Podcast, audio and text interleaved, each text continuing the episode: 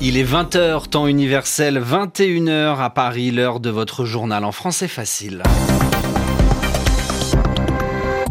Adrien Delgrange. Présenté ce soir en compagnie de Joris Zilberman. Bonsoir Joris. Bonsoir Adrien, bonsoir à tous. Et au sommaire de cette édition du 6 novembre en Irak, des manifestants déterminés à faire chuter, à faire tomber le régime, et ce malgré des tirs à balles réelles dans Bagdad. Des Irakiens sont rassemblés jour et nuit au centre de la capitale pour maintenir, disent-ils, la pression sur le pouvoir. Deux attaques meurtrières ces dernières heures, probablement terroristes, l'une en Jordanie, l'autre au Tadjikistan. Nous nous intéresserons par ailleurs aux premières auditions de témoins. Nous sommes aux États-Unis des témoins dans l'enquête en vue d'une éventuelle destitution de Donald Trump, un grand déballage médiatique auquel se préparent les Américains. À la une, également Joris. Et nous irons à Lyon rejoindre Pierre Olivier à l'issue du premier jour du procès d'un réseau nigérian de prostituées. Un dernier mot de football en Ligue des Champions. Le PSG face à Bruges ce soir peut se qualifier pour les huitièmes de finale de la Ligue des Champions, et ce seulement en cas de victoire. Le match vient tout juste de commencer. Les journaux. Les journaux en français facile. En français facile. Adrien, ils veulent se faire entendre. Des centaines d'Irakiens occupent une place du centre-ville de Bagdad. Des manifestants rassemblés jour et nuit, Joris, rassemblés place Tahrir, cette place située au centre de la capitale irakienne. Alors leur principale revendication, leur principale demande, chasser du pouvoir les dirigeants de ce pays, mais aussi faire en sorte que l'Irak retrouve sa souveraineté, c'est-à-dire toutes ses capacités à décider d'elle-même en dehors de toute intervention de pays étrangers et notamment l'Iran. Écoutez ce témoignage d'une manifestante irakienne. Les dirigeants irakiens actuels entretiennent des liens étroits avec les autorités iraniennes. Durant ces dernières années, ces dirigeants n'ont absolument rien fait pour nous. La jeunesse irakienne n'a connu que le chaos et la corruption. Nous sommes nés dans la violence. L'Iran et les autres pays de la région se mêlent de toutes nos affaires. Et tout cela a un impact direct sur nos vies. Mais la jeunesse a décidé que cette période était révolue, parce que oui, ce sont nous, les jeunes, qui menons cette révolution. Nous en avons marre de cette situation. Nous voulons simplement vivre, nous dire que nous avons un avenir. Et donc nous nous révoltons et transgressons tout ce qui constitue autrefois des lignes rouges à ne pas franchir. Nous désignons nommément les dirigeants irakiens et nous disons, nous ne voulons plus de tel ou tel responsable. Nous appelons nos aînés à rejoindre notre mouvement. Nous n'avons plus peur. Cette époque est désormais derrière nous.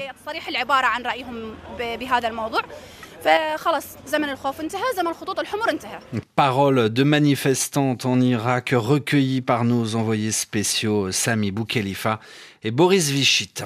En Jordanie, dans le site touristique et très fréquenté de Djerach, un homme, un couteau à la main, s'en prend à la foule. C'était cet après-midi.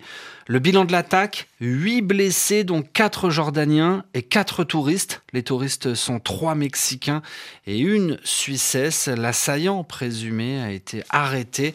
Le mobile de cette euh, attaque demeure pour l'instant inconnu. Et puis cette attaque meurtrière qui s'est produite au Tadjikistan. Vincent Souriau, euh, cette attaque djihadiste s'est produite en pleine nuit une vingtaine d'assaillants visant une unité de garde-frontière à 50 km environ de la capitale tadjik. Ils ont profité de l'obscurité pour passer la frontière entre l'Afghanistan et le Tadjikistan au terme d'une opération très bien préparée. Sans se faire repérer, les terroristes ont parcouru près de 200 km en voiture pour se rapprocher de leur cible. Ils ont lancé l'assaut à 3 heures du matin, tué un garde-frontière et un officier de police, mais ils ont été surpris par la riposte des forces tadjiques. Le commando djihadiste a perdu 15 de ses membres dans cet échange de feu et cinq autres ont été faits prisonniers. La police affirme qu'ils étaient tous affiliés au groupe État islamique.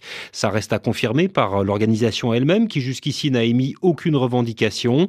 Si c'est le cas, ce serait le quatrième épisode de violence lié à Daesh en l'espace d'un an et demi. Deux émeutes en prison provoquées par des détenus intégristes qui ont fait plus de 60 morts et l'assassinat de quatre occidentaux l'an dernier sur une route touristique dont les auteurs s'étaient là aussi réclamés de l'ex-califat autoproclamé. Merci Vincent, Vincent Souriau pour euh, toutes ces précisions dans le journal en français facile. Le journal en français facile. On part maintenant aux États-Unis en vue d'une éventuelle destitution de Donald Trump. Les premières auditions de témoins commencent dans une semaine. Et cela, Joris, vient d'être annoncé par le chef de la commission du renseignement de la Chambre des représentants. Alors les auditions seront retransmises en direct à la télévision et la première déposition publique, autrement dit le premier témoignage est prévu mercredi, mercredi prochain, et ce sera Bill Taylor. Bill Taylor, c'est l'ambassadeur euh, américain en Ukraine qui va donc euh, témoigner en premier. Anne Corpé nous appelle de Washington. Bill Taylor est le premier qui a confirmé devant le Congrès l'existence d'un chantage exercé par la Maison-Blanche sur la présidence ukrainienne pour servir les intérêts politiques de Donald Trump. Sa déclaration préliminaire rendue publique était explosive. Elle confirmait aussi l'existence d'un réseau diplomatique parallèle en Ukraine dirigé par Rudolf Giuliani, l'avocat personnel du président. Après ces premières révélations, la Maison-Blanche avait dénoncé des fuites Mais Bill Taylor déposera à nouveau mercredi prochain et cette fois sous les yeux de tous les Américains.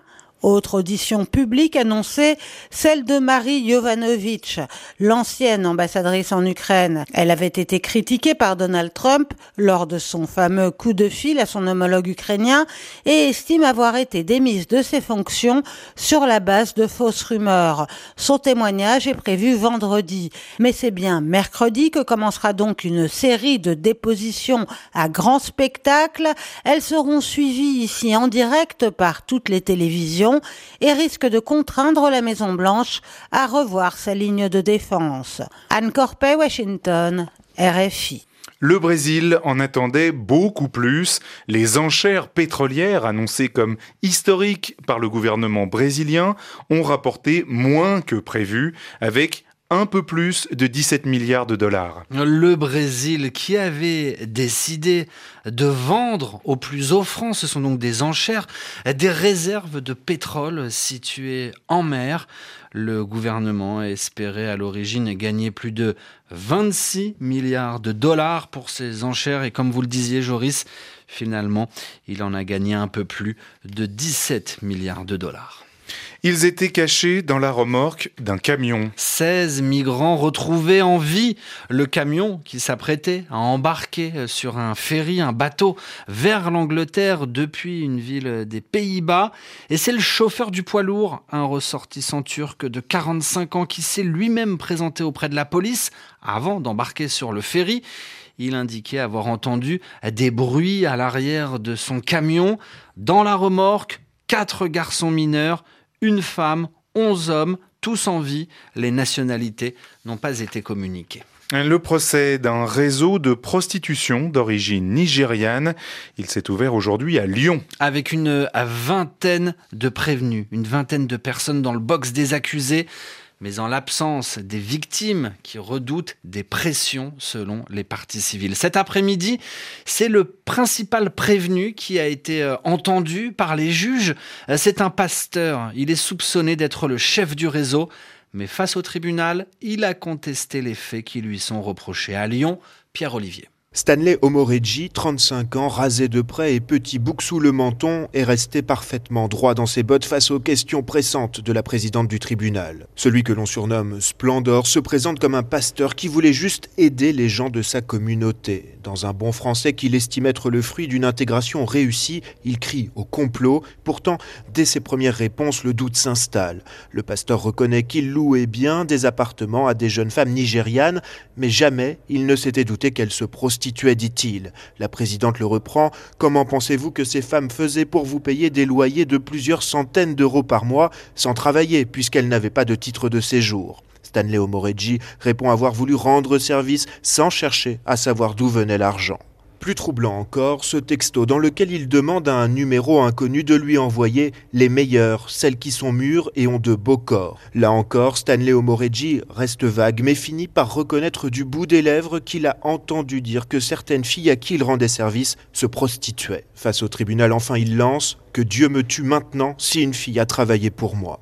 Pierre-Olivier au tribunal de Lyon, RFI. Et puis un dernier mot de football, un ticket, un billet peut-être pour le huitième de finale de la plus prestigieuse des coupes européennes de football, à savoir la Ligue des Champions. Le Paris Saint-Germain accueille en ce moment au Parc des Princes l'équipe de Bruges. Le match a commencé euh, il y a euh, maintenant une dizaine de minutes et il y a déjà 1 à 0 pour euh, le Paris Saint-Germain contre le club de Bruges. C'est la fin de ce journal en français facile. Merci Joris. Merci Adrien, merci à tous. Et merci à vous de nous avoir écoutés.